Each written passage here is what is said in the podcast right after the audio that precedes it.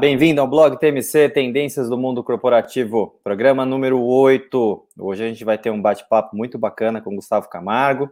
Daqui a pouquinho já vou chamar ele já. Mas antes, só dando alguns recadinhos aqui bem rápidos. Tem muita coisa acontecendo com o blog, então tá até meio complicado de estar tá divulgando tudo ao mesmo tempo. Mas assim, site novo já está no ar, lá você pode encontrar todos os artigos, todos os programas já realizados. Uh, além disso, é, liberamos uma, publicamos um novo artigo sobre vulnerabilidade, tá bem bacana, saiu na revista Growth Strategy, já tá no site também. Então, quem não leu, acho que vale a pena que, olha, escrever esse artigo foi muito bacana. A gente utilizou é, os exemplos que aconteceram na, na Olimpíada passada, agora em Tóquio, teve, foi muito rico, e justamente a gente trouxe isso para o nosso dia a dia, para as nossas profissões. Então, acho que vale, tá bem bacana. É, além disso, a gente já disponibilizou todos os programas é, em podcast. Eu testei no Spotify, está funcionando bacana. Então, quem preferir, ao invés de utilizar o YouTube, pode estar tá utilizando agora o Spotify ou, de repente, o programa de podcast que você preferir. É, então, tem muita coisa bacana aí. Bom, agora, não esquecendo, ah, sim, claro, não posso esquecer. É, quem está acompanhando a gente, agradecer demais vocês que estão acompanhando o blog TMC. O blog TMC vem aí com vários conteúdos, tem sido muito bacana, então agradeço demais a audiência de vocês, a participação de vocês. E não esqueçam de dar aquele likezinho no YouTube, sempre ajuda, e também a inscrição no canal da Growth Strategy TV. Isso ajuda bastante a gente a divulgar nosso trabalho. Mas agora vamos lá, vamos começar nosso programa, vamos começar o nosso bate-papo. Estou ansioso aqui para conversar com o meu amigo Gustavo Camargo, da Bain Company. Camargo, por favor. Oba, tudo bom, Zé? Bem-vindo, Camargo. Tudo bem com você? Tá tudo bem por aí? Tudo ótimo, obrigado. Muito bem. Bom, Camargo, ele é sócio da Bain Company aqui em São Paulo, ele é head da prática de Private Equity na América do Sul. Então ele tem muita experiência, muita coisa bacana aí, até para a gente poder estar tá conversando sobre tendências de mercado em linhas gerais, independente do setor, do mercado. Tem muita bagagem. Camargo, fala um pouquinho de você. É, comenta um pouquinho da tua experiência, da tua atuação hoje na Bain Company. Bom, é, começando da Bain, a, a Bain é uma consultoria de estratégia, uma das duas, três maiores consultorias de estratégia do mundo. Deve ser conhecida trabalhos que a gente faz em diversas indústrias. É, eu trabalho na BEM desde 2005, quase todo esse tempo aqui na América do Sul, aqui na, na, América do Sul, baseado em São Paulo, e eu sou responsável aqui na, na, região por uma área que a gente chama de área de investimento privado, ou da área de suporte a investidores financeiros, é, que é, é uma das muitas coisas que a gente faz com clientes, tipicamente ajudando eles ou nas decisões de investimento, então pensa aqui fundos de private equity, venture capital, growth, uh, fundo soberano, fundos de pensão, etc.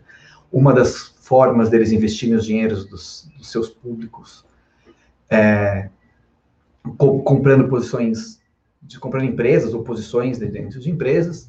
Eles têm algumas perguntas para que eles precisam resolver no ciclo de vida deles. Uma delas é em que setores, em que regiões, etc. gostaria de ter exposição.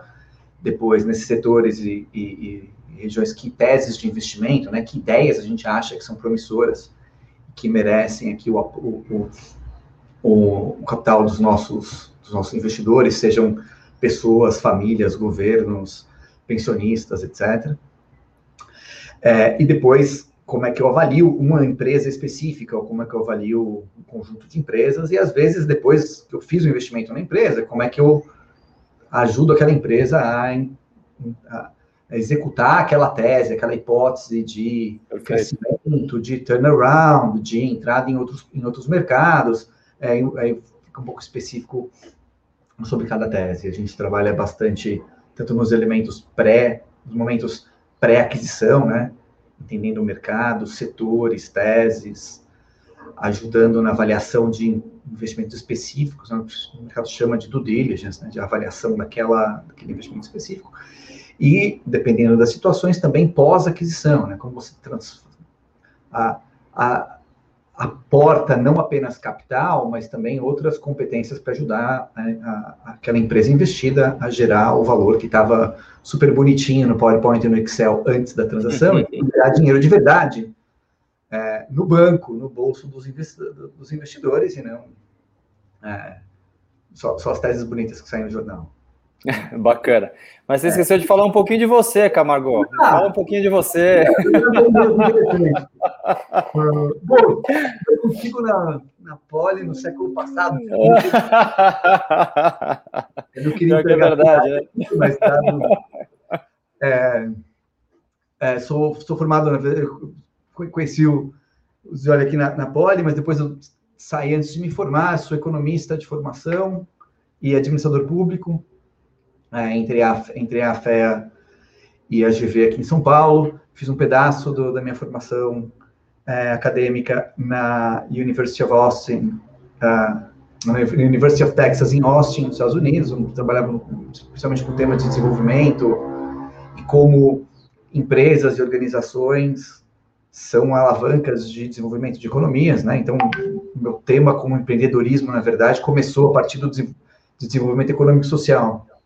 É, depois a gente vê o papel que, no, no, mundo real, quem cria e expande as, as economias da sociedade são as organizações privadas, com, com Sem dúvida. tudo dá certo com, com o Estado e as organizações públicas não atrapalhando e eventualmente ajudando, mas é, acho que a pergunta interessante é, puxa, como que ideias viram empresas, como empresas pequenas viram empresas médias, e puxa, como empresas médias viram é, grandes corporações, porque a capacidade de gerar valor e desenvolvimento cresce exponencialmente conforme a gente vai dando esses passos. Né? Tocando nesse ponto, tocando nesse ponto, eu acho que vale a pena, porque como a gente tem uma audiência muito diversificada, é, tem gente que realmente é, conhece de, muito de mercado, atua em mercado de capitais, mas ao mesmo tempo tem muitas pessoas que não têm a mínima ideia do que, que seja e como é que isso funciona.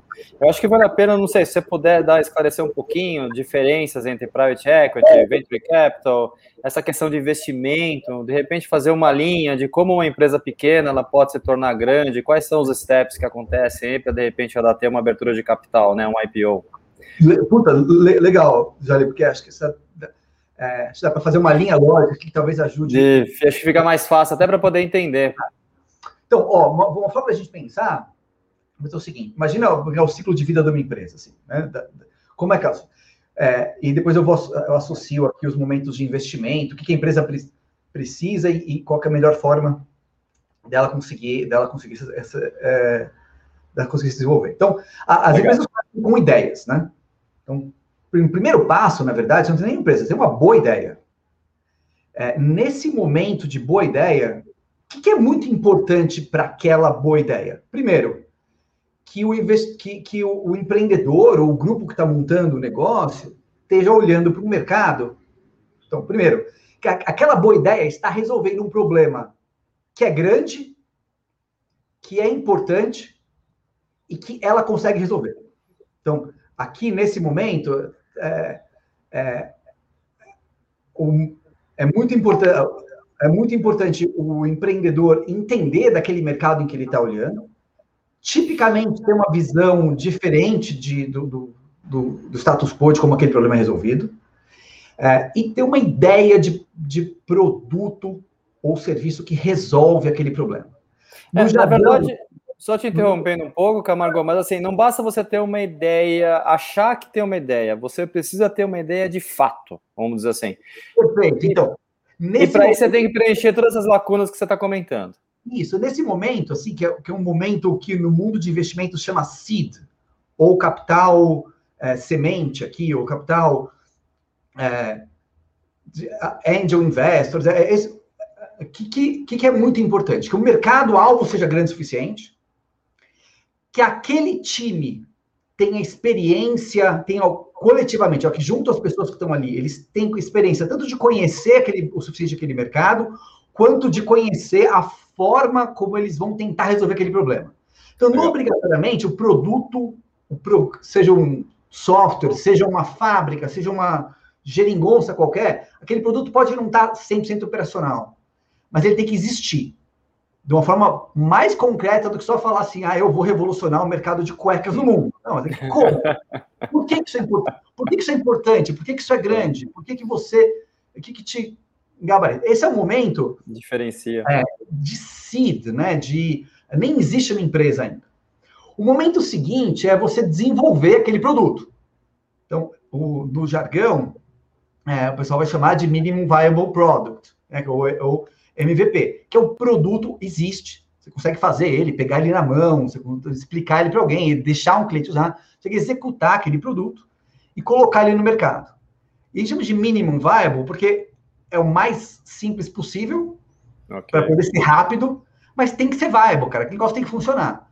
Porque o objetivo nesse momento é colocar esse produto na mão de algum grupo de pessoas, e não é nem tão importante que seja um grupo muito, muito grande, mas que seja um grupo de pessoas que realmente vão te ajudar a testar se aquele produto resolve o problema e, portanto, você tem o direito de querer dizer que você vai resolver aquele problema e endereçar aquele mercado grandão que você botou no PowerPoint da primeira da, da fase anterior.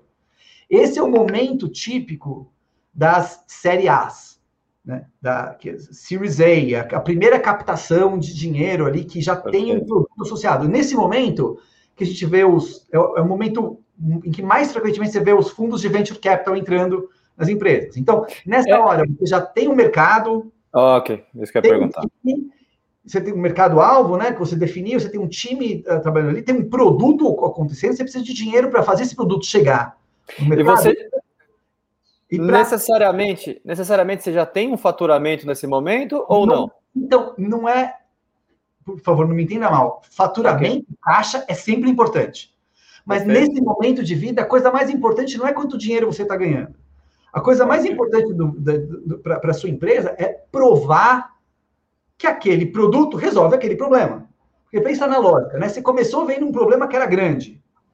Você juntou um time e montou um produto que resolve aquele problema. Sua primeira coisa a fazer é garantir que aquele produto resolve aquele problema. Portanto, você tem direito de ir captar um pedaço do valor que você gera resolvendo o problema. Nessa hora que tem aqui as séries A, as captações, não importa muito se a empresa está ganhando muito, está ganhando dinheiro com aquilo. O importante é okay. colocar esse produto na mão do, do, de, de uma base inicial de clientes, primeiro, para testar o produto, e segundo, e mais importante, para ir mudando o produto. Porque se tem uma coisa que você tem certeza, é que a sua ideia ela pode ser boa, mas ela não é perfeita. E esse minimum viable product chega na mão do cliente e, e aprendendo com o que os clientes estão, o que os usuários no mundo real estão fazendo com o seu produto, você vai transformando ele. Então, nessa hora, ganhar dinheiro talvez seja um pouco menos importante do que aprimorar o produto. E a hora que a empresa consegue aprimorar o produto, fala assim, beleza, meu produto funciona muito bem. Eu tenho o direito de querer expandir isso aqui e fazer e é, resolver aquele problema que era grande para muita gente. Como eu estou resolvendo o problema? Eu estou gerando valor para essas pessoas, então eu posso pegar um pedacinho desse valor que eu gerei, tentar ser lucrativo e, e, e resolver o problema das, das, das pessoas, portanto, expandir.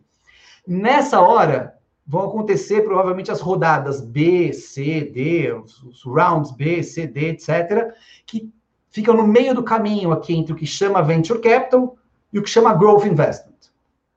O que é Growth? Nessa hora, a pergunta não é mais se o mercado é grande, se o time é bom, é, se o produto funciona. Agora você não está mais testando o produto, você está testando o modelo de negócio. Então, agora não é mais saber se aquele seu... Um, se aquele seu patinete elétrico leva a pessoa de um uhum. ponto para o outro. É, puxa, você consegue alugar aquele patinete elétrico por um preço que, que, que te dá um retorno de capital adequado? Você consegue ter um modelo de negócio em que você faz a manutenção daquilo e você faz a reposição dos produtos e você tem os times de carregar aquele negócio? Nessa hora, você não está mais testando a solução, produto ou serviço, está testando o modelo de negócio. No jargão lá de, de investimento, o pessoal vai chamar a primeira fase é, de Product Market Fit, que é se o produto resolve o problema do mercado, sim ou não?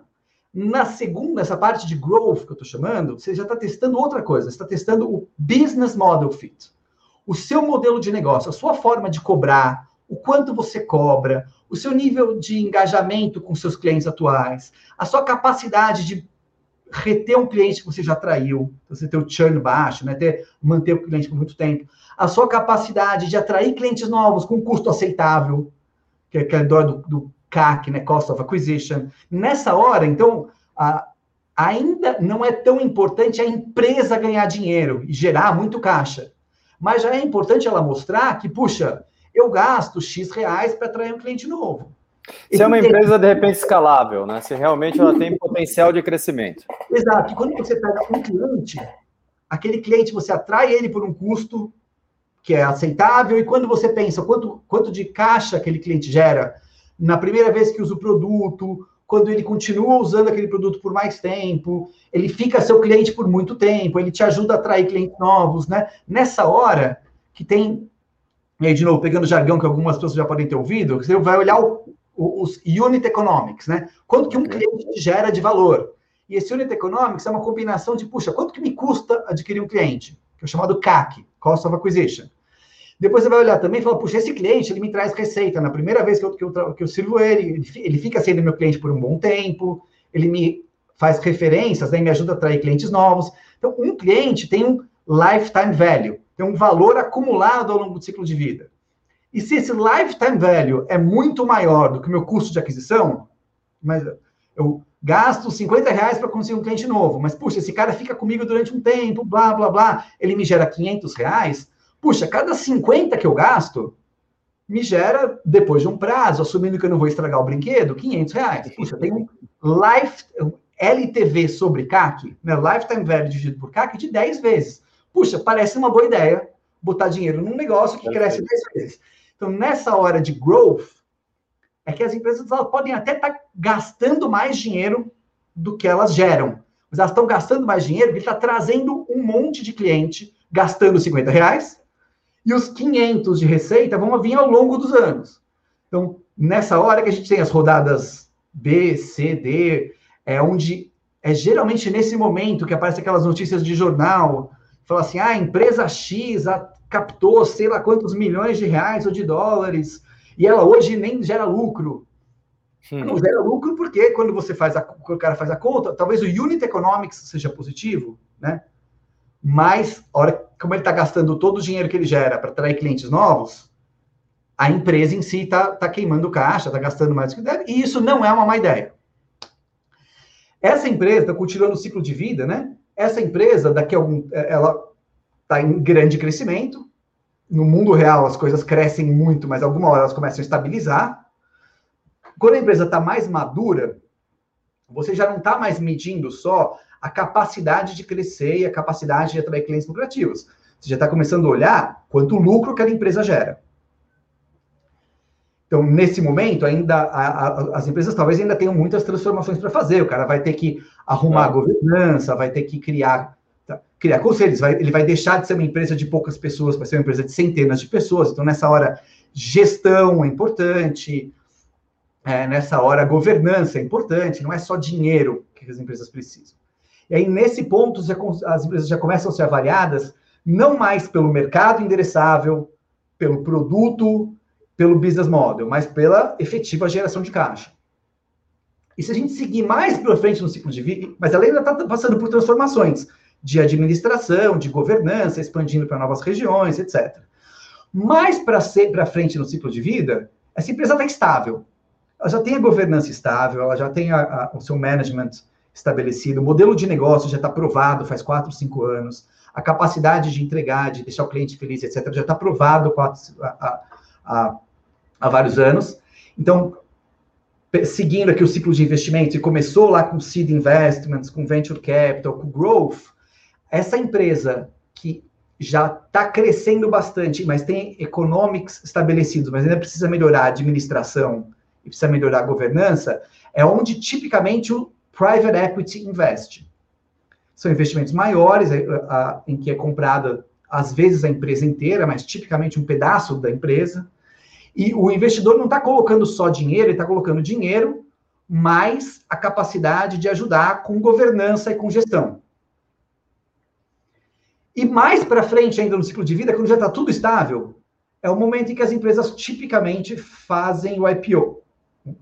Se eu jogasse cinco anos para trás, é o momento em que tipicamente as empresas fazem o IPO. Porque o negócio já está estabelecido há bastante tempo. Você consegue explicar aquilo para o público de varejo. Fala assim: olha, o que eu faço? Olha, eu sou uma, uma loja Eu sou uma empresa que vende produtos pet. Essa é uma empresa que vende produtos pet. Olha o mercado de pet. Eu já estou vendendo produtos de pet faz 10 anos. Eu já cresci a minha base de lojas. Eu já entrei, já saí de vender só produtos para vender produtos mais serviços. Eu ainda tenho um monte de crescimento para fazer. Mas a minha governança está estabelecida, a minha administração está estabelecida, o mercado está demonstrado, blá, blá, blá. E é esse momento do típico do IPO, e aí o, o investidor, que lá no comecinho era Seed Investments, depois virou VC, depois virou Growth, depois virou Private Equity, vira o mercado aberto. Então, é quase um ciclo de vida teórico, segue teórico. As coisas se misturam muito mais do que eu contei, né? Nada é sempre assim tão bonitinho, né? É, mas para tentar não, mas assim, eu vou falar um negócio. Eu não queria dar uma aula, viu? Mas você deu uma baita de uma aula agora, hein, Camargo? Pô, ó, que beleza, viu? Essa agora você explicou muito claro, muito fácil. Eu acho que quem não conhece ainda, quem não sabia como é que funcionava tudo isso, né? Por que, que tanta letrinha, tanta palavra em inglês? Eu acho que agora ficou bem claro, acho que ficou bem, bem transparente como é que funciona toda essa parte de captação de recurso, crescimento da empresa e tudo mais. É, deixa eu te fazer uma pergunta. Você estava comentando nessa questão, é, é, toda essa linha de como é a evolução da empresa e tudo mais, como ela deveria se comportar, né, numa linha ideal. É, trazendo, fazendo um pouquinho de comparação entre, de repente, Brasil, América do Sul ou o mundo, pelo menos aqui no Brasil, a gente vê muito uma cultura, aquela cultura imediatista, de você querer realmente ter resultados no curto prazo e nem sempre você olhar o médio e longo prazo, né? Você até às vezes pode ter algum plano, ter um, alguma é, um plurianual, alguma coisa assim, mas nem sempre o teu foco está ali, né? Geralmente aqui no Brasil a gente tem uma tendência a ser muito imediatista. Primeira coisa que eu te pergunto, você acha que isso realmente é uma questão do brasileiro? Ou você acha que isso acontece no resto do mundo, isso é normal? E segundo ponto, você acha que isso vem mudando nos últimos anos, ou seja, essa visão saindo do curto prazo, indo mais para o médio e longo prazo, ou você não vê alteração nenhuma, sempre foi assim, vai continuar desse jeito? Cara, essa pergunta é muito boa. Aliás, tem, tem três perguntas aí, né? É, e, e, as três são muito boas. E aí eu já, já começo pedindo desculpa. Eu provavelmente estou mais no campo dos otimistas do que no campo dos, dos pessimistas, as, os pessimistas vão dizer que eu estou no. Estou junto com você, então. então vamos lá. Qual é minha percepção? Primeiro, eu não acho que o brasileiro é imediatista. Mas quando a gente pega um mundo real, em que você tem taxa de desconto muito alta, ou seja, juros muito altos, então taxa de desconto, que os juros é um pouco do valor do, dos ativos ao longo do tempo, né? Do, do, do, dinheiro, de qualquer outra coisa ao longo do tempo. Se, se, se, a, se a taxa é muito alta, se tem muita volatilidade do ambiente, Cara, é uma questão de tipo, quase preservação da espécie. Você tomar decisões a curto prazo.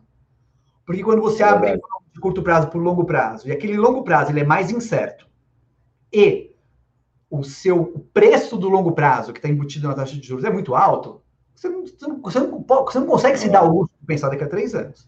Se a gente somar isso, um pouco de concentração bancária que a gente teve, limitação de acesso a crédito, você misturou todo esse negócio aqui, não tem crédito no sistema financeiro, não tinha crédito no sistema financeiro para corporações, e quando ele tem, ele é caro e de, tipicamente de curto prazo. A reação das pessoas é tomar decisões baseadas nisso. Eu tenho. Bom, primeiro, é um fato, na né, minha opinião, que isso aqui mudou bastante nos últimos anos. Então, uma combinação de entre sorte e competência, não importa muito, a taxa de juros real caiu muito culpa do mundo, qualidade do Brasil, cara não escolhe os argumentos que acredita melhor, o fato é caiu. né?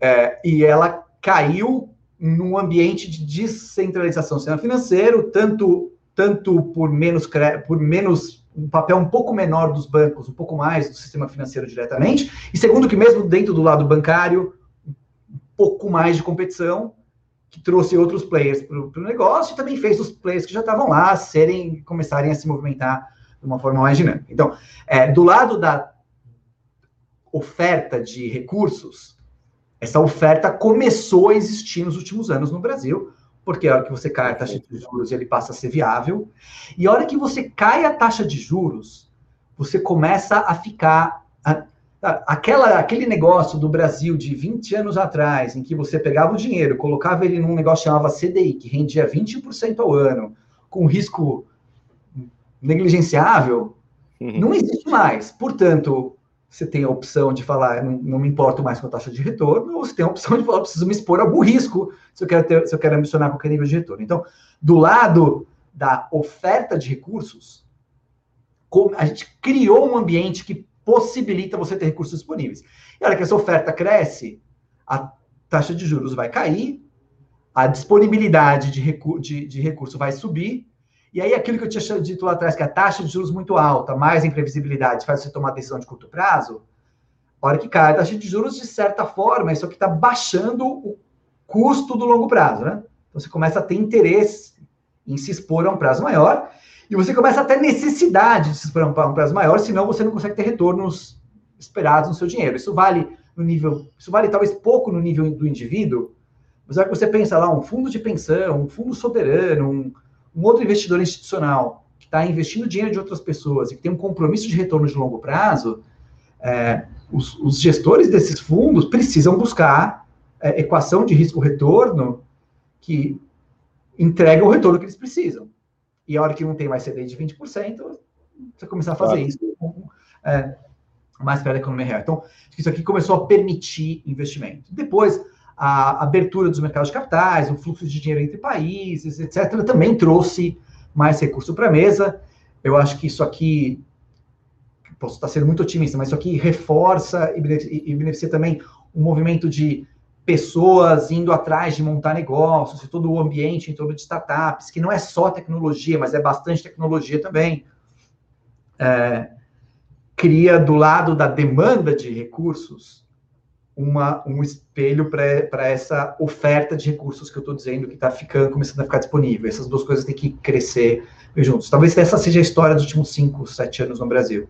Né? É de um mercado de incentivo a, a, grupos que estão tentando empreender, e aí pensando em empreender da forma que eu tinha descrito antes, né? Pô, tem um problema grande que merece ser resolvido, eu tenho uma ideia para fazer isso, eu junto o time certo, eu monto um produto, tento fazer esse produto funcionar melhor, eu tento fazer o modelo de negócio funcionar bem, vou escalar isso aqui.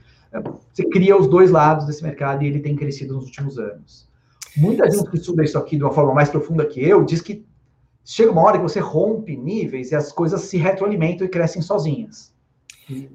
Você acha, você acha que agora com o aumento da taxa, inflação, taxa de juros, tudo agora numa crescente, você acha que esse volume, por exemplo, de IPOs e negócios que a gente tem no mercado de capitais e tudo mais, ele tende a ter uma queda, uma redução para o próximo ano, ou você acha que ainda não?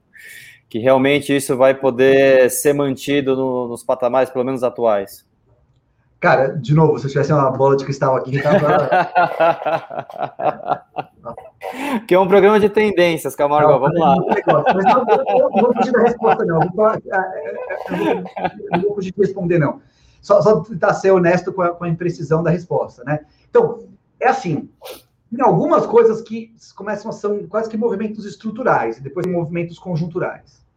É, tem um movimento estrutural que eu estava descrevendo aqui, de aumento, de, que, você, que você mexe tanto na demanda de recursos quanto na oferta de recursos, isso aqui se retroalimenta. Isso aqui é um movimento estrutural que aconteceu e vai acontecer. Por outro lado, tem fatores conjunturais. O que é um fator conjuntural, por exemplo? Durante muitos anos, teve investimentos de fundos de private equity e outros investidores, outras classes de investidores, comprando participações em empresas fechadas. E o mercado de IPO praticamente não existia. Então você formou um estoque de empresas que já estavam naquela já estavam perto, já estavam naquela etapa de falar, puxa, eu já tenho um, um modelo de negócio comprovado, eu posso ir para o mercado de varejo e abrir o capital. Então, esse estoque se compôs ao longo de muitos anos, em que praticamente a gente não viu IPO. Quem quiser fazer conta, olha o quanto teve de IPO de 2000, no ano de 2007, e olha quantos teve entre 2007 e 2017, praticamente nenhum.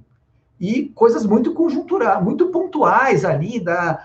Você vai até os números parecem grandes, mas você vai olhar por trás, era alguma coisa, é uma venda de, de pedaço de alguma empresa, era a Petrobras fazendo uma captação maluca. Não tinha esse, esse modelo de empresas chegando, é, empresas que já, já estão maduras e agora se tornam disponíveis para investidores de varejo.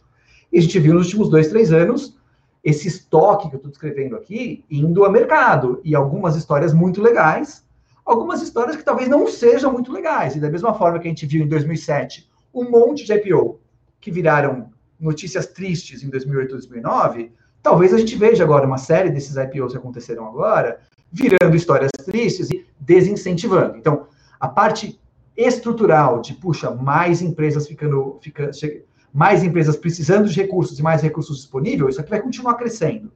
Mas talvez conjunturalmente a gente tenha uma pequena queda antes de voltar a crescer. É, tem, um gente, tem, tem um indicador que a gente acompanha muito perto aqui no mundo, que é quanto dinheiro tem disponível okay. para investir em empresas. Né? A, a, o jargão de mercado para isso é dry powder, né? Tipo, quanto é, pólvora tem para queimar. Que esses, esses, investimentos eles têm compromissos de longo prazo, né? Um, um fundo de pensão, um family office tem, se compromete com fazer um investimento, vai lá e o fundo capta dinheiro antes de conseguir gastar, e, e esses são ciclos longos. Então, é uma coisa que a gente consegue medir. O, o, o dry powder, né, a quantidade de dinheiro para ser investido no mundo, ele está aumentando. Hum. Então, a, a, imagina que esses fundos que investem dinheiro, eles, eles estão captando dinheiro novo mais rápido do que eles estão conseguindo investir. Uma parte é porque os investimentos estão dando um retorno alto, então o investidor quer investir mais naquilo. A outra parte é que, como ele cresceu, a próxima rodada ele tem mais ele está maior. Na prática, o impacto é tem mais dinheiro para ser investido em empresas em todos os. Para não complicar demais a história, em todos os momentos do ciclo de vida que eu estava descrevendo aqui, tem mais dinheiro para CID, tem mais dinheiro para VC, tem hum. mais dinheiro para PI, tem mais dinheiro para IPO é, do que tinha antes. Portanto. A questão, a questão não é o, o, recurso provavelmente dito, né? Não é o dinheiro sim. A questão é você realmente ter uma ideia é, que seja boa de fato e você está bem estruturado para conseguir captar esse recurso. Né? Porque não basta você também ter uma ideia boa, de repente, de fato, se você não sabe nem demonstrar isso, você não sabe nem é, conversar com os investidores para conseguir captar esse recurso. Tudo isso faz parte, tudo isso está dentro do negócio. Mas acho que é bem interessante a questão de realmente ter, é, é ter recursos disponíveis no mundo inteiro, inclusive no Brasil.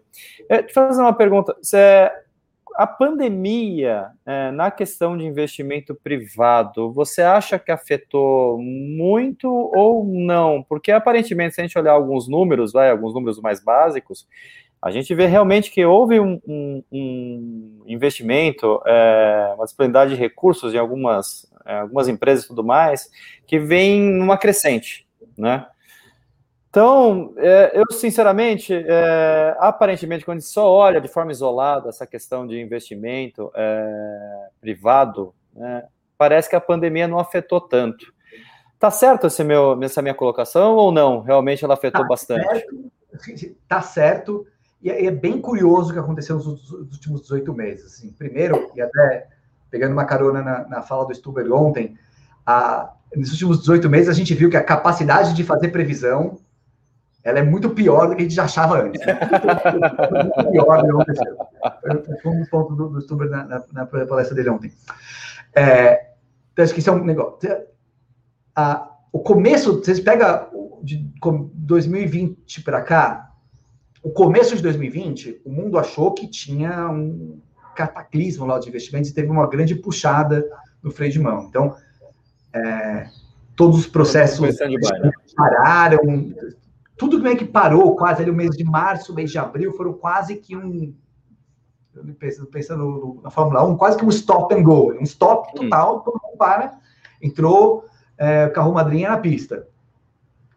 É, de o, no mesmo momento, a reação dos bancos centrais no mundo inteiro, com mais ou menos coordenação, foi de deixar claro que não ia faltar recurso, pelos aprendizados da crise de 2009, não ia faltar recurso para suportar as economias.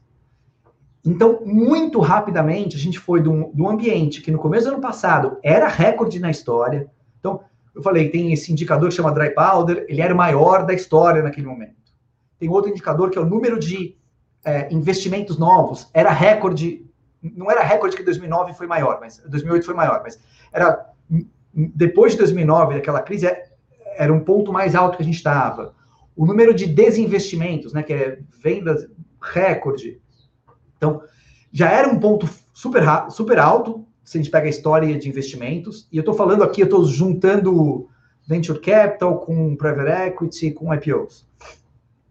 Para um stop total, de março até abril, maio do ano passado. E aí, quando começou, meus colegas falavam, o verão mais quente da história, no ano passado, quando começou ali maio, junho, o verão americano, o verão do hemisfério norte, e ficou clara a disponibilidade de, de recursos gerados pelos bancos centrais. E também ficou claro que a taxa de juros ia ficar entre zero e negativa durante um bom tempo. É, teve uma, uma virada muito rápida. Então, foi de nível recorde para quase zero, para voltar para aquele nível recorde em dois swings em três meses. E hum. desse ponto recorde, olha, só cresceu. Então, é, pelo menos enquanto os estímulos monetários no mundo continuarem, a quantidade de dinheiro disponível para investir, que é o lado do, da oferta, só está aumentando. Isso aqui permite que o lado da demanda continue se estruturando e se desenvolvendo. É, tem gente mais cética que vai dizer, falar, puxa, tem uma hora que você erra a mão e começa a botar dinheiro demais em coisa muito ruim. Sim. Tem gente que vai dizer e vai falar assim, beleza, investir em coisa ruim é o custo de investir em algumas coisas boas, porque você não sabe quais são boas, quais são ruins. E se uma parte das boas derem certo, elas meio que pagam o bolo todo. E para sociedades como um todo, é positiva essa exposição a risco. E para o investidor ali, como ele está nesses momentos muito cedo de seed, de, de venture capital, de growth, são o fundo faz muitos investimentos em faz investimentos pequenos em muitas empresas, ele está meio que diluindo o risco dele em muitas empresas. Diversificado aquele retorno fica protegido. Então, é, porque é natural que é, não é todo negócio que vai ser bem sucedido ou vai chegar numa IPO. Você, de repente, pode ter negócios bem interessantes que, de repente, ficam ali no meio termo, que pode ser também é, bom você ter esse investimento. Ah. E é natural que você tenha um pouco de perda aí dentro desse, é, desses é, recursos que são disponibilizados. Acho que isso é natural. Agora, falando um, pouquinho de um tema que está muito. Honesto também, né?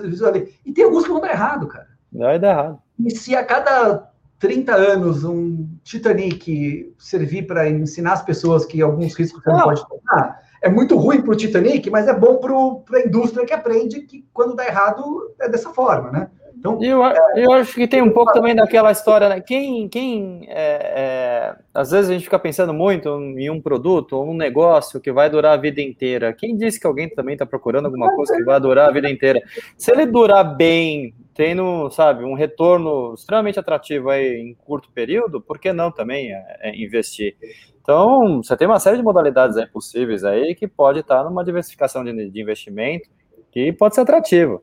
Você vai ter coisas excelentes, vai ter muito poucas, coisas ruins vão acabar ficando, e de repente você vai ter um meio termo aí que pode ser muito interessante, que é onde de repente você pode ter um, um volume de negócio bom. Agora, o que eu te perguntar é o seguinte: é, olhando um pouquinho hoje, a gente está vendo aí uma avalanche de, de, de ESG para todos os lados, né? É, a gente vê já dentro das empresas, isso começou lá atrás, com a ONU, junto com os grandes investidores, é, definir as diretrizes ESG tudo mais, né? O PRI. E está vindo muito forte agora, desde o ano passado, a gente está olhando em tudo que é lugar, ESG, ESG, ESG.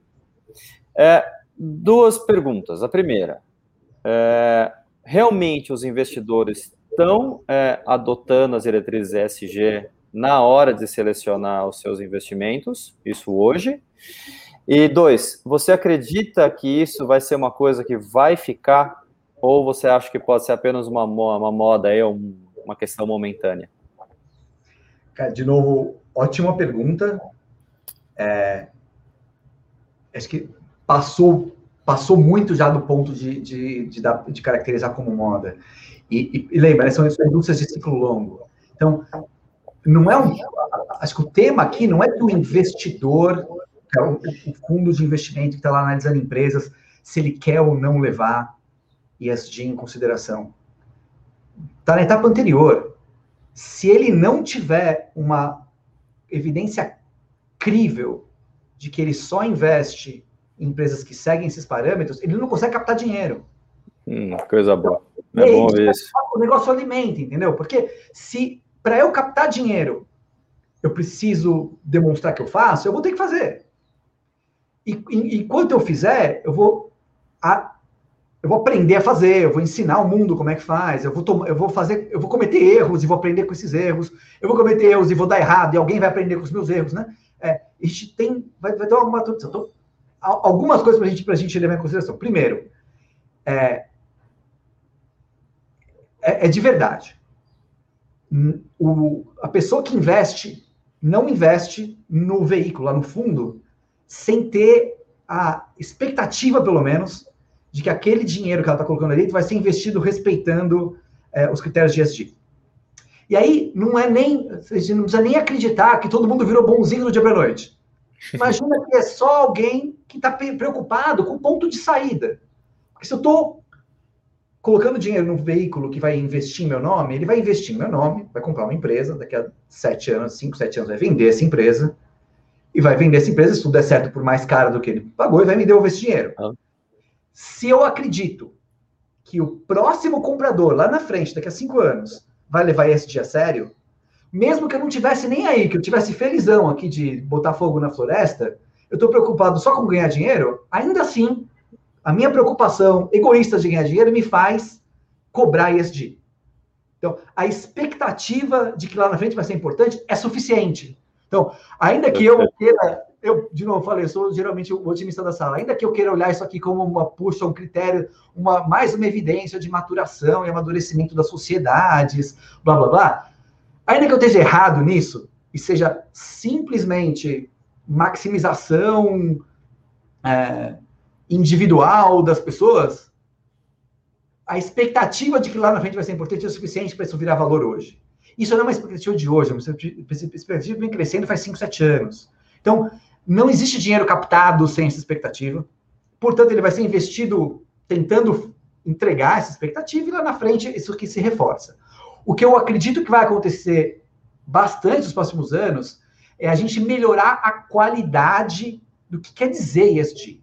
Hum, se olhar lá o, o, se olhar lá o PRI, puxa, se quiser ser muito flexível, qualquer coisa cabe ali dentro. Desculpa, fora os extremos. é, mas é bem abrangente.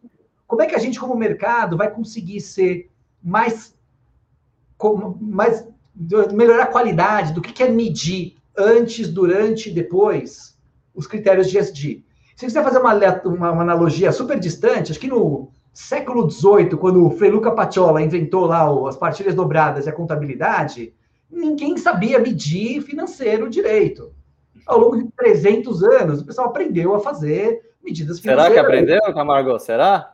Então, tem, tem gente que aquilo ali vai, vai, vai cometer desvios enormes. Mas concorda que o fato da gente ter boas réguas, inclusive, é o que permite claro, a gente medir esses desvios. Então, da mesma forma que lá atrás, provavelmente, é, foi, era o embrião do que é fazer a contabilidade era talvez tão genérico quanto que o, PRI, ao longo dos anos isso foi ficando mais concreto. Então, se a gente, de novo, com, me permitindo aqui a, a minha lente otimista na interpretação do mundo, que isso aqui é importante de verdade, o que vai acontecer nos próximos anos é melhorar a qualidade dessa medida. E a gente começar a conseguir falar sobre ESG daqui a cinco anos com a mesma, da mesma forma que a gente fala sobre o lucro líquido, que a gente fala, o que a gente fala sobre EBITDA. E, e qual que eu, de conseguir ter critérios para falar que, que, que, é uma, que, que é um impacto econômico, que, que é um impacto social, que é um impacto uh, ambiental, é, de uma forma mais concreta. E, e, e, ter, uma, ter métricas que permitam falar assim, olha, esse negócio aqui, não só ele está acima da linha mínima do aceitável no ESG, mas virar e falar, puta, esse cara aqui tá muito acima. Versus esse outro que está só perto da linha. E, ter, e, começar a ter prêmios de investimento pra, ao longo dessa curva. Acho que a gente está muito distante disso, apesar de existir uma, uma classe de investimentos em impacto, ter veículos captados com track record super legal de demonstrar resultados é, em impacto, não só em, em rentabilidade financeira, mas acho que a, a capacidade de medir e a confiança na métrica podem fazer isso ser bem mais legal. A gente realmente tem uma curva. A forma que existe uma curva de juros ou uma curva de, re, de exposição a retorno e risco, quase tem uma curva de exposição a, a rentabilidade e impacto. É, isso, é, isso, isso, isso é muito bacana também eu concordo com você. Voando mais. Né, eu, a impressão que eu tenho é uma percepção minha. Eu acho que a gente está engatinhando ainda, principalmente na questão de execução, é, realmente, é, na atuação dos critérios ESG. É, você ainda vê, quando você vai olhar as iniciativas, das, as iniciativas que as empresas estão realmente realizando, elas são muito talvez são as mais conhecidas. Eu acho que ainda tem um campo, tem, tem muita oportunidade ainda dentro do ESG, que pode ser realmente favorável para as empresas, é, como oportunidade, é, que ainda não foi explorado, ainda não é conhecido. Talvez na parte de governança seja um pouco mais claro, seja um, um caminho já mais, sabe, talvez asfaltado. Mas meio ambiente social, acho que tem muita coisa, tem muita gente pisando em ovos ainda, tem muita gente com medo de fazer uma iniciativa um pouco mais forte, até para poder sentir como é que o, o cliente vai reagir, o mercado vai reagir. Então, eu acho que ainda está engatinhando. Então, acho que é, faz total sentido o que você está tá, tá, tá dizendo, que justamente mais para frente a gente vai ver uma consolidação muito maior dessas é, iniciativas é, dentro das empresas. Concordo contigo. É, e acho que, de novo, quando a gente olha, pegando os três, né, o E, o S, o G, concordo contigo, governança parece um pouco mais claro. Mas também governança é onde os critérios são mais estabelecidos, né? Você tem o IBGC, você tem, tem até a própria, a própria B3 e as, todas as outras bolsas tem critérios de governança. Eles falam, puxa, para você ser uma empresa de novo mercado, você tem que respeitar essas regras, que tem que respeitar os mercados. Os critérios estão mais estabelecidos. Em impacto ambiental, acho que tem um pouco, começa a ter um pouco de critério, e em terceiro lugar, o impacto social. Deixa eu pegar o ambiental para mostrar exemplos concretos de como você começa a, a, transformar em valor essas coisas. Ano passado, teve emissões, tipo, de verdade, assim, de debênture, uhum. tem que, uh, de empresas no Brasil, no mundo aqui de pulp and paper, fazer propaganda de nenhum específico, mas ainda claro. conhecer a história, em que, puxa, a taxa de juros que aquela empresa vai pagar tem um pênalti se ele não entregar os impactos, os impactos ambientais muito bem descritos. E a hora que o cara faz isso e coloca isso no, na taxa de juros da debenture, ele não está só criando uma história bonita para ele contar lá na reunião de RI, na apresentação de RI. Ele está se criando o, o, compromisso de, poxa, como é que eu defino métrica, como é que eu meço a métrica, como é que eu crio um ambiente de fiscalização dessa métrica. Quase aquilo que eu estava chamando da auditoria, que vai lá medir qual é o lucro do cara, Poxa, eu começo a ter uma coisa parecida, como é que são indicadores concretos. E olha que você tem 5, 7 anos de histórico desse indicador, você começa a virar e falar, puxa, mas a empresa de pulp and paper aqui faz desse jeito, a empresa de pulp and paper ali faz desse outro jeito, essa debenture tinha 50 BPs, 50 base points de prêmio, é, essa outra aqui tem 75, porque a, empresa, porque a empresa é um pouco maior, um pouco menor, você está influenciando o custo de capital de um negócio de floresta que é essencialmente dependente do custo de capital. O cara planta uma floresta hoje para transformar em, em, é, em pulp daqui a meia uma década. É, sabe, o cara que fizesse um pouco melhor, um pouco pior, vai estar tá aqui daqui a duas décadas versus o outro que está com igreja. Claro. É, é isso aqui que eu estou tentando ser otimista, que é, em environmental já começa a ter indicadores mais concretos. Eu acho que o social talvez seja a, a, a fronteira menos explorada. Espero que por enquanto, mas até alguém começar a ter inovação nisso. Né? Sem é, dúvida. Sem provavelmente dúvida. foi inovação fazer governança bem feita em algum momento no tempo. E hoje a gente toma como table stakes. Né? Então, a governança bem feita é o mínimo para conversar. Talvez daqui a alguns anos é, a, a, medição e critérios environmental seja table stakes, é ponto de partida para conversar. E a fronteira continue sendo é, como fazer isso impacto social. Ah, é ótimo saber. É ótimo saber que está nesse nível já. É, quando, sobre o olhar do investidor mesmo. Agora, saindo um pouquinho de SG, o Camargo, é, mercados. O é, que, que você está vendo como promissores, alguns mercados aqui no Brasil?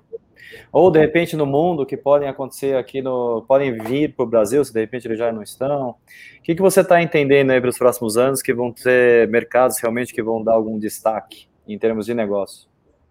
Então, Johnny, faz, faz vários anos já que tem a, a ideia de fazer, de pegar um mercado qualquer e colocar é, social mobile connected, né? Você pegar aquele mercado e interpretar ele sob uma ótica de como é que eu uso os relacionamentos sociais, pensado aqui como as redes sociais, como é que eu uso a conexão em tempo real né, de todo mundo com o celular na mão.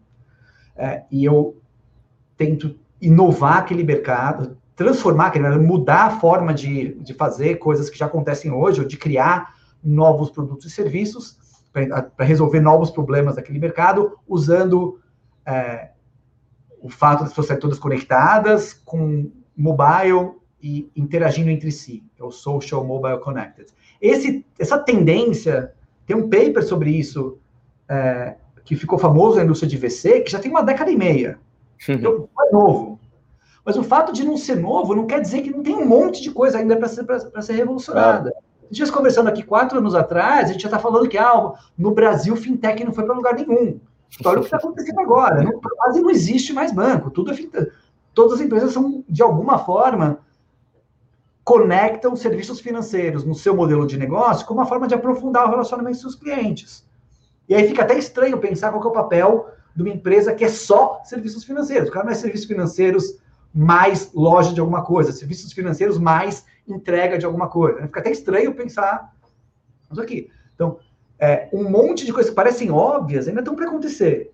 Tem uma outra, assim, entrando, entrando aqui no discurso do óbvio e repetindo frases feitas, tem uma outra que é muito boa, que é é, o, o, futuro já existe, ele só está muito mal distribuído.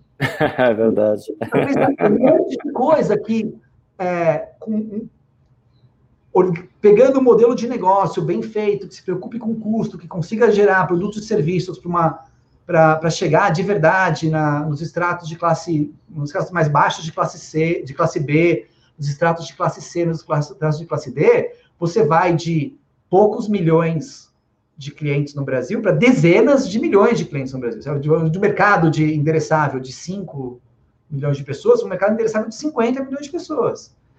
É, isso aqui é colocando tecnologia para permitir a execução de alguns modelos de negócio mais barato. Então, é, se quiser a minha bola de cristal, eu não sei, é difícil falar qual o business exatamente, mas esse, esse modelo de você pegar alguma coisa, colocar nessa coisa mobile connected uh, social e criar modelos de negócio que têm custo de execução mais, ba mais barato, são melhor avaliados pelos clientes, tem capacidade de penetração alta, é, isso aqui deve continuar sendo o principal motor de inovação durante um bom tempo. Tem gente que chama isso de digital. Acho que digital, infelizmente, é um daqueles termos que foi usado para tanta coisa que não quer dizer mais nada. Criar novos modelos de negócio alavancando o potencial de tecnologia, especificamente com Connected Mobile uh, Social. A, ainda tem muita coisa para fazer no Brasil. A gente fala que e-commerce cresceu no Brasil, mas ele ainda tem uma das penetrações mais baixas do mundo. A gente fala que digital banking está trazendo pessoas para dentro do que, que, não eram bancarizadas para dentro do sistema financeiro, mas ainda tem baixa penetração de serviços financeiros no Brasil. É, talvez hoje conta corrente não seja mais pouco penetrada, mas crédito ainda é pouco penetrado. Seguros é uma piada. É, investimentos mais piada ainda. E nem dá para comparar, não dá nem para imaginar, descrever o ambiente de, investimento, de, de investimentos para pessoa física hoje e esse ambiente cinco anos atrás. Então, ainda que a gente, mesmo nesses, nesses setores que parece que a gente andou bastante, quando a gente compara internacionalmente, e, e eu, eu, nem sugiro comparar com os Estados Unidos, porque é outro mundo, Europa é outro mundo, os caras tão, são ricos. Compara com o Sudeste Asiático, que tem também emerging, eh, empresas emergentes, com um monte de problemas políticos econômicos né? e, e, e, parecem estar mais penetrados nessas soluções tecnológicas. Então, acho que isso aqui deve, deve gerar muita transformação ainda. Você gosta de falar de tendências? Então, olhando mais para frente, quem tenta botar o, o, telescópio mais com um foco mais distante, fala que a próxima onda de transformação é você pegar alguma coisa, colocar inteligência artificial e gerar hum. negócio que são uma combinação de mais baratos com mais é, personalizados e com é, mais eficientes. É, que a, a, gente já vê muitos casos de uso de inteligência artificial como parte daquilo que eu estava chamando de digitalização, de conectividade e, e, é, e uso de tecnologia, mas ainda são casos de uso pontuais, não são modelos de negócio baseados em uh, inteligência artificial. Acho que isso aqui está mais longe. Ah, está muito no início ainda. A utilização e, de inteligência artificial acho que está muito no início, né? Tem, tem um potencial gigantesco. E, e vai ser base para muita coisa. E a outra coisa, também, olha, seu, seu, seu, seu tema aqui é tendência, é assim, toda vez que a gente tem grandes, toda vez que a humanidade passou por grandes transformações em alguma coisa, ela gerou um efeito em volta, um efeito de transbordo, um halo effect, que foi muito maior do que a transformação em si. Tem muita gente que chama isso aqui, por exemplo, no, no momento da corrida do ouro, você viu as empresas que vendiam picaretas. Você até usa essa, essa referência. Então, é, aqui, esse monte de transformação que eu estava descrevendo aqui, com mais com empresas de base tecnológica e software, resolvendo produtos e serviços, cria um halo, um halo effect, um, um efeito de transbordo em um monte de indústrias. E aí, aqui surge um monte de negócio super interessante para ser criado, ideias para serem exploradas. Deixa eu tentar ser mais concreto com você.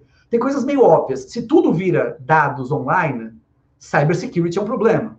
Uhum. Hoje de manhã no jornal tinha umas matérias ali sobre as pessoas, sobre o impacto do Pix em segurança, em, pessoa, em, em acho que na matéria especificamente do Estadão, era sobre o crescimento, um potencial impacto no crescimento do sequestro relâmpago.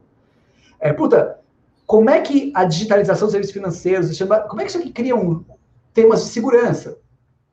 E sabe, como é que vai conseguir travar um movimento desse, por exemplo? É, como é que coisas como transporte virando serviços, você não precisa mais ser dono do carro, você pode ou alugar o carro, ou então contratar como serviço. Como é que aquilo cria impacto no Uber? A gente sabe. Como é que aquilo cria impacto nas cidades, nos estacionamentos, nas vagas de garagem dos prédios? Pô, se as famílias não precisam mais ter um carro por, por pessoa, o que, que, você faz com aquela área de garagem? Não poderia virar área de lazer? O que, que a empresa de arquitetura que está lá criando o projeto para fazer é, eletrificação das, grades, das vagas de garagem continuam e áreas de lazer nas vagas de garagem que você não precisa mais fazer? Puta, você tem aqui todos os prédios. Tem, tem muita. É um campo. É, é, franjas aqui, né? Que, que é um monte de coisa que pode, que pode surgir de oportunidades é, às vezes uma pequena causa já começa a dar, gerar umas conse consequências não. de mercado enormes. É, é. é, feito em cascata, não tem como não acontecer. E isso que eu acho que é às vezes muito rico, porque às vezes você fica preocupado muito ali com o core da coisa, muito com o tema principal do produto, de repente, você às vezes não observa o que você tem de repente nessa periferia aí, que nem você está comentando. E tem enormes oportunidades aqui enormes. Às vezes você olha assim e fala, puxa, uma coisa de repente até básica. Eu falei, puxa, por que eu não tinha pensado nisso? E de repente aquele teu serviço, aquele teu produto se encaixa perfeitamente pode gerar um, um, um lucro extremamente interessante. Exato. Então isso é muito rico. Lembra que eu estava comentando lá no começo do ciclo de vida das empresas que eu falei, puxa, tudo começa com um problema. Né? E uma, um problema que é grande, que é importante. Se a gente já tem transformação nas indústrias, eu estou criando problemas novos. Um, outro concreto aqui, outro dia estava no jornal, uma empresa brasileira que tem operação no Brasil e no México, captou acho quase meio bid real, e o que eles fazem é alugar carro para motorista de, de aplicativo, motorista Uber uhum. no Brasil, no México e em outros países. Cara, esse problema simplesmente não existia quando não existia Uber. De alguma Sim. forma, os caras ali descobriram que esse problema existia e criaram um modelo de negócio que faz isso melhor do que as empresas, ou sei lá, tenta fazer isso melhor do que as empresas de carro. É, que outros problemas estão, surgem como parte da transformação digital que a gente estava citando aqui e que permitem criar negócios novos, né? É bem aquela analogia do, é, da, da corrida do ouro. Pô, ninguém precisava de picaretas se você não tivesse a corrida do ouro, mas na hora que você tem a corrida do ouro, você, você tem gente ganhando dinheiro com ouro e tem gente ganhando dinheiro com a picareta. Um exemplo mais concreto desse foi a Levis. A Levis, calça jeans que a gente usa hoje, a calça uhum. jeans surgiu porque era uma roupa que aguentava o cara passar o dia inteiro minerando, que era vendida para ele e não para o empregador dele. É, virou uma. Né, é um exemplo que eu estou chamando aqui de. de Sim, perfeito. É, de essas franjas em volta da transformação. É, daí oh. nós temos um monte de tendências empresas. Camargo, eu vou ter que cortar um pouquinho, porque já estouramos uma hora já de programa, o bate-papo tá bom demais, e não, não, chegamos nem na metade das perguntas que eu tinha é, selecionado para te fazer. É, só para encerrar, antes da gente fazer o nosso tradicional aqui, pinga-fogo, ping-pong, qualquer coisa aqui, que a gente. umas perguntinhas mais engraçadas, só uh, eu queria que você desse algumas, de repente, dicas, se você puder, para quem está empreendendo. Né? A gente sempre fala um pouco de mercados, empresas e, e carreiras eu acho que fica, encaixa bem é, para as pessoas que estão empreendendo. O que, que você acha? É, como é que as pessoas poderiam se preparar melhor para empreender? O que, que, elas deveriam, de repente, é, estudar ou, de repente, é, ter experiência? O que, que você acha que seria relevante para quem está empreendendo? Legal, legal. Então, é, primeiro, é, você precisa, obviamente, de muita vontade e resiliência, mas você precisa entender o negócio, entender daquele mercado que você está tentando, tentando a, aquele, aquele problema que você está tentando resolver. Isso aqui não quer dizer que você sozinho precisa, precisa entender daquilo, mas como é que você mais o seu time coletivamente, você junta o que vocês conhecem, vocês têm uma combinação de conhecer o problema e conhecer as peças que você vai precisar colocar juntas para ter o seu produto, o seu serviço que vai tentar atacar aquele problema. Então é isso, é meio que se estivesse pensando fazer uma grande uma grande viagem de barco, é, mais importante é você tem que ter uma ideia de para onde você vai viajar, quem é o seu crew, né? Quem é, quem é a tripulação que está contigo no barco. Acho que isso, é, nada é mais importante do que montar essa tripulação, entendendo bem é, como é que aquela tripulação junta, né? Cada pessoa, mas como é que elas juntas estão tem o que precisa para desbravar aquele mar. Porque a gente não, você não vai nunca antecipar tudo que vai dar errado, mas você tem que você pode saber que vai dar um monte de coisa fora do que você esperava. Sim como é que você tem as pessoas dentro de casa para lidar com esse, com esse, é, com esse inesperado? É, e aí, acho que hoje em dia a, a, capacidade de buscar conhecimento e informação é, não é uma barreira, ou é uma barreira muito mais baixa do que foi em qualquer outro momento da história. Talvez isso seja um dos grandes elementos que está por trás da aceleração de inovação, seja a combinação de mais recurso disponível com informação mais, mais acessível, menos, menos menos distante, mais acessível. Então, é, uma vez que você junte essa tripulação, buscar conhecimento e informação não vai ser o maior, desafio. Buscar conhecimento e informação de que software usar, como ser desenvolvedor, quais são as melhores formas de montar isso, não estou minimizando o esforço. Vai ser um trabalhão, mas a informação vai ser fácil de achar. O seu time não vai ser fácil de achar. Isso é verdade. É a, é a é, é, uma, chave. É o esforço mais difícil. É chave, sem dúvida e, nenhuma. Lembra que no mundo real é tudo uma combinação. Não é só competência, tem uma combinação de competência e sorte que tem que ser respeitada. Que quanto mais.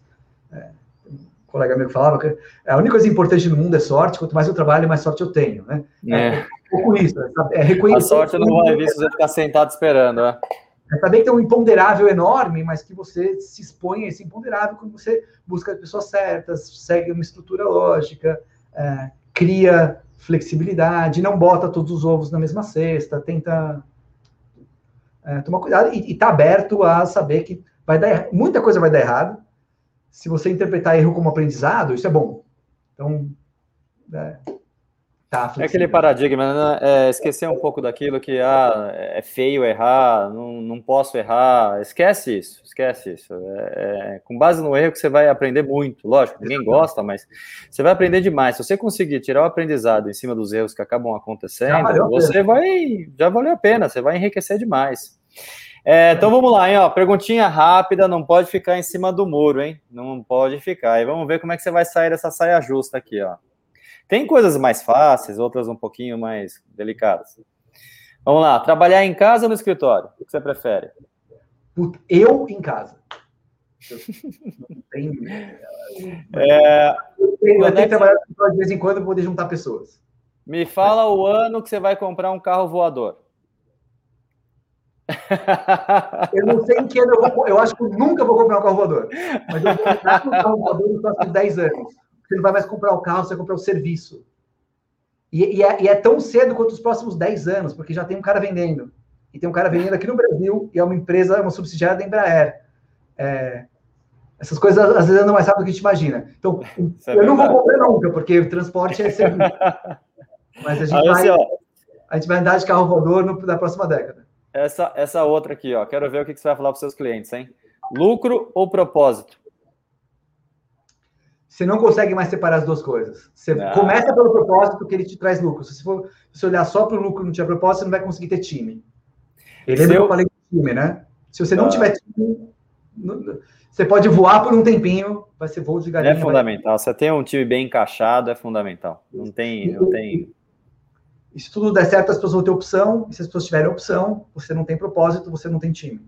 É, É, é simples assim. Seu ESG favorito? Ah, é o G, né? Minha origem. Olha, eu quero, agora eu quero ver essa aqui, hein? Quero ver se sair dessa aqui, hein? Você que, você que estudou nas duas. GV ou Poli? Cara, não precisa responder. É não precisa responder. Ele, da Poli, sem dúvida, te ensina, te ensina a aprender e todo o resto da GV. Ó, essa aqui é para você que é esportista, hein, Camargo? Olha lá, hein? Jogar tênis ou pedalar? O que, que dá mais prazer? Ah, pedalar. Mas tem que tomar cuidado quando a gente vai com os caras no Semucan.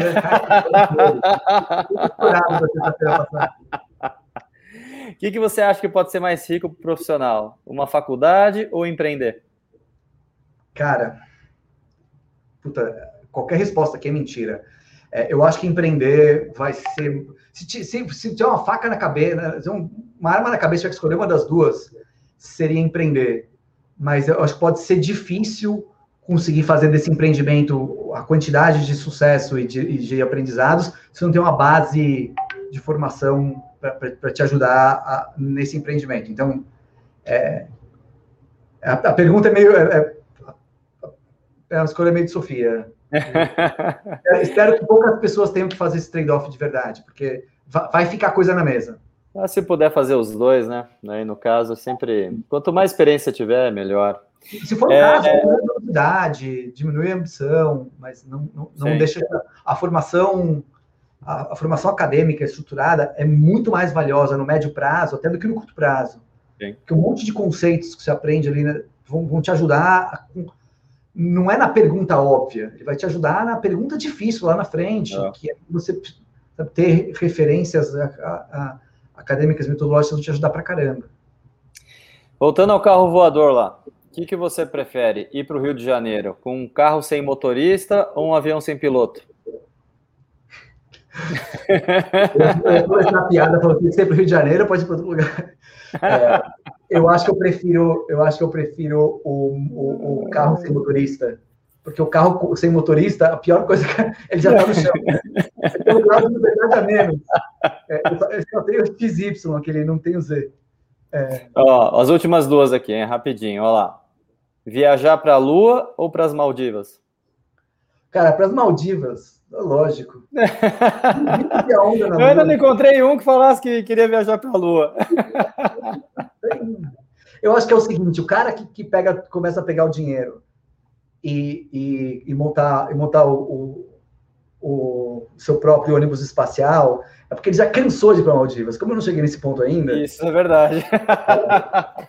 não, eu tenho vontade de ir para a Lua, desde criança eu quis ir para a Lua, não sei porquê, mas tudo bem. Não, Agora. Certamente vai ser muito legal ir para a Lua, depois que um monte de gente já tiver ido, tiver certeza que o negócio funciona. Sim, sem dúvida. Tá uma máquina de coco lá, aí a gente vai. Imagina, você, o pessoal tá naqueles foguetes sem piloto, sem nada, vai tudo automáticos. Imagina, você tá naquela bomba que explode, te leva lá para o espaço, sem um piloto, nada. É, é muita, tem que ter legal. Hoje, né? Pelo menos hoje. Deve ser muito legal. Uma hora a gente vai se acostumar com isso, né? Em estar em veículos que não vão ter motorista nem nada, eles vão de forma automática. É, a última pergunta aqui, a mais clássica nossa aqui, hein? Essa aqui eu tô até fazendo um bolão. Príncipe Charles, vai ou não vai virar rei? Cara. eu, eu acho que não. Olha, tá empatado até agora. Eu acho Bom, beleza. que não. Ah, pensei que assim, até semana passada, enquanto a gente tinha a formação completa do, dos Rolling Stones, a gente podia acreditar em imortais, né? É, agora. Mas tudo bem, né? O, talvez a, a, rainha não seja.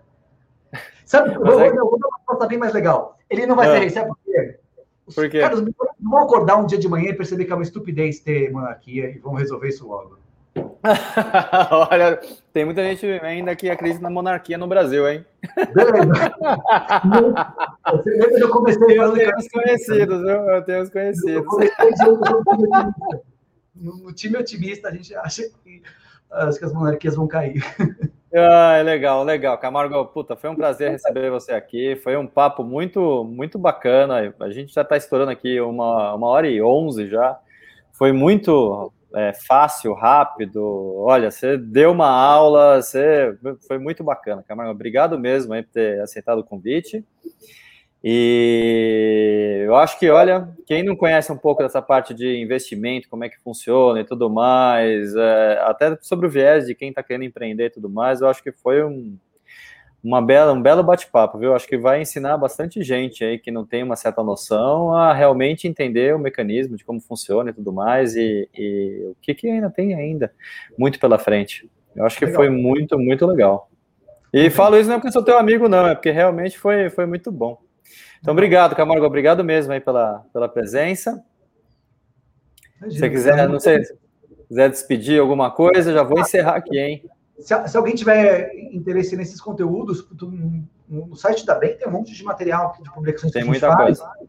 Inclusive, o que eu estava citando aqui do, do, do, do capital disponível para investimentos, etc., a gente, a gente refaz, no mínimo duas vezes por ano, um estudo dos mercados de capitais, tem, tem, tem números para provar que eu não estou mentindo é, sobre todos esses pontos yeah.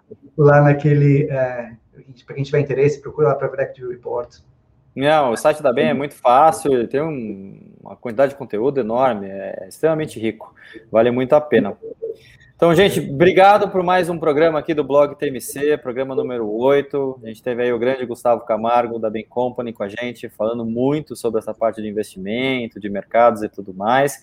Quero agradecer a todo mundo que está é, tá vendo os programas, é, acompanhando a gente. Lembrando que sempre a gente vai estar lá no, no tem o site do blog TMC, www.blogtmc.com. Pode encontrar a gente pelo Facebook, Instagram, é, é, além do YouTube, do Spotify, no LinkedIn também. Então, fiquem à vontade para entrar em contato, fazer comentário, criticar, trazer temas. A ideia do blog é justamente discutir. A gente quer trazer as ideias, trazer, levantar os temas para a gente entender um pouco mais, para a gente realmente analisar e procurar entender se realmente vai se tornar uma tendência ou não. Então, gente, obrigado, muito obrigado por mais essa, por mais essa presença. Camargo, brigadão. Então, como sempre, é, a cada semana um novo tema, uma nova tendência. Obrigado.